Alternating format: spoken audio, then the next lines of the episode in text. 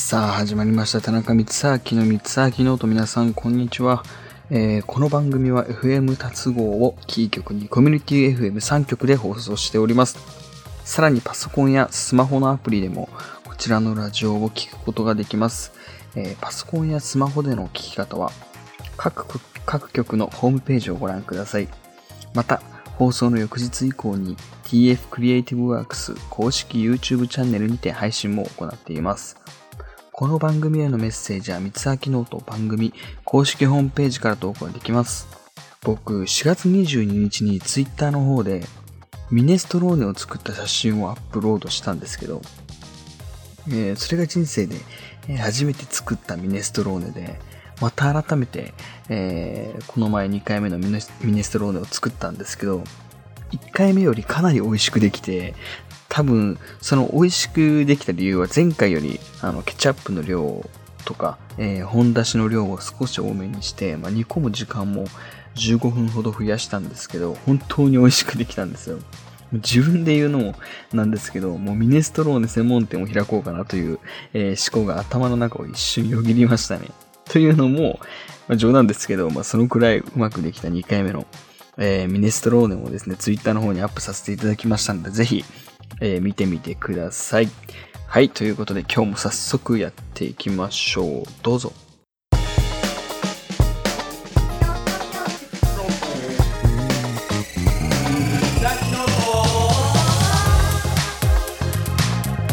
はい、ということで今日もエンジン全開でいきたいと思います。えーだいぶ東京の方も少しずつなんですけど、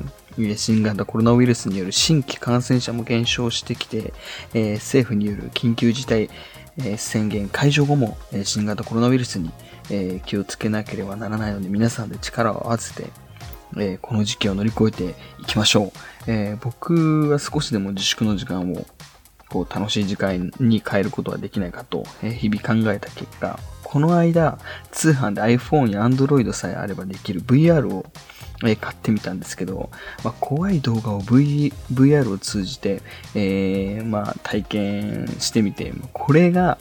またまあまあ怖くて、まあ、途中でやめちゃいました。もうお昼頃だ、お昼頃だったんですけど、えー一人っていうこともあって、まあ、最後まで、えーやり抜くのは至難の技でしたね。はい。えーまあ、僕、ある程度怖いのは大丈夫なんですけど、まあ、仮想世界では耐えられなかったですね。まああの、通販でお手持ちの、えー携帯さえあれば、えーできるいろんな種類のこう VR があったので、皆さんも見てみてください。はい。それでは、この辺でお便りのコーナーに入っていきましょう。はい、えーこちらのコーナーは田中光明がリスナーの皆さんの質問、そしてお悩みに答えていくコーナーです。それでは投稿をご紹介していきます。えー一つ目、コロナ、えーすいません、えーコロナ破局しそうです。20代女です。コロナの自粛もあって、お互い不安なせいか喧嘩ばかりしてしまいます。どうしたら喧嘩がなくなりますか ?MK さんという方からいただきました。ありがとうございます。えー僕もそんなにこう、えーまあ、恋愛経験は疎い方なんですけど、コロナ破局って多分僕の周りでも確か聞く限り起こっている、えー気はしてます。気はしてますというか、こう友達から、えー恋愛相談されたりとか、えーあって、まあ、確かにこう会えない辛さとか、まあ、遠くにいるからこそ、えーこう、まあ、近くにいたらいたで会えないっていうのはもちろん辛いんですけど、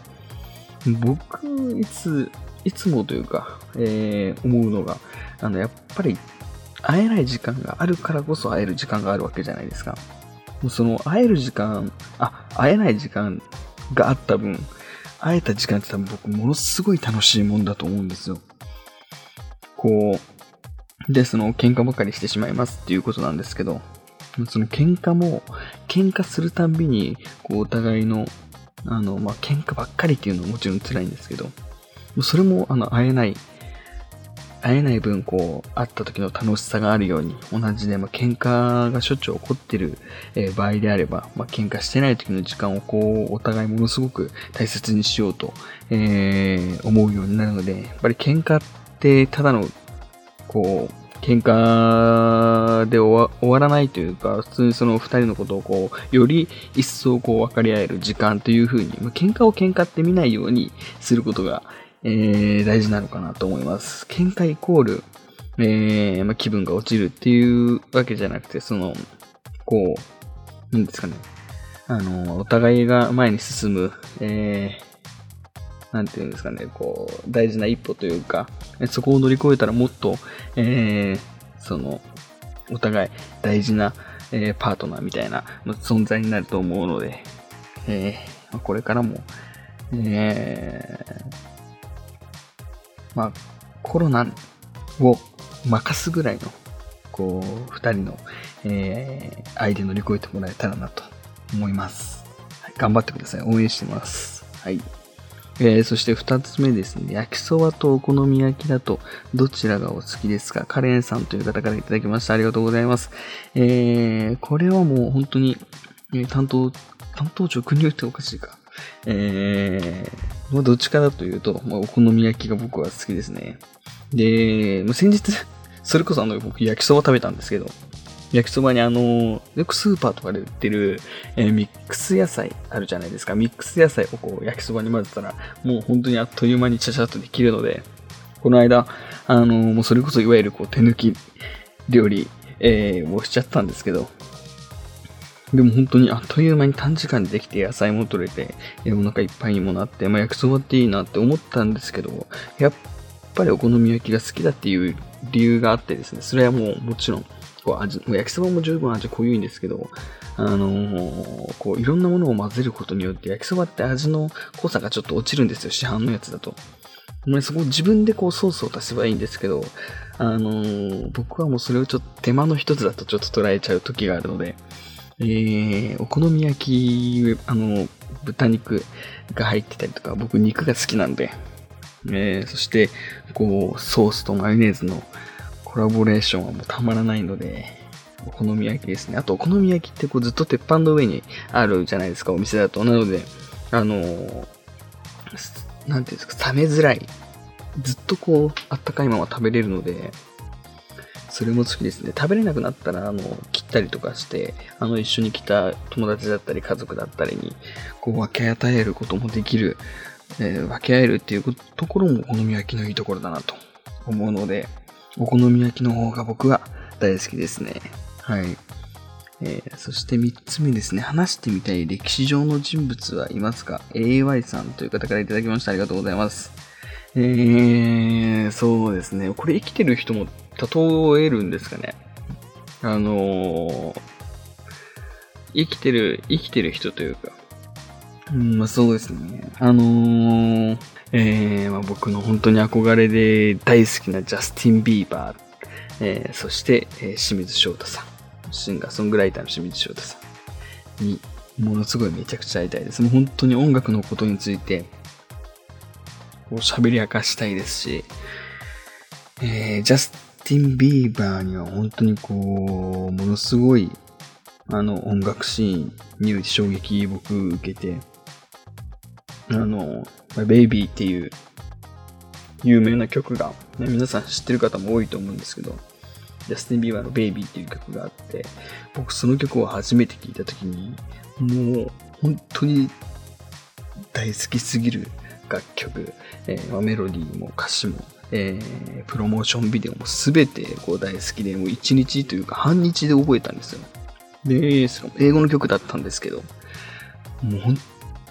当に大好きすぎて、3、4時間ぐらいで全部英語をカタカナに直して紙に書き写して覚えましたね。もうそういう話も全部こう、あの、伝えたいっていうのと、とこう、まあ、音楽をやる上で大事にしてることだったりとか、その、いや、本当にこう音楽についていろいろ話明かしたいなっていう、もう多分何時間あっても足りないなと思うんですが、あと一緒にお酒をこう飲みたいですね。お酒を飲んで、もうとにかく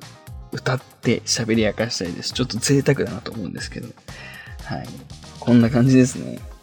えー、はい。ということで、そして、えー、光秋ノートでは番組へのお便りを、えー、このように募集しています。投稿方法は光秋ノート公式ホームページから投稿できますので、皆さん公式ホームページをぜひえチェックしてみてください。以上、お便りのコーナーでした。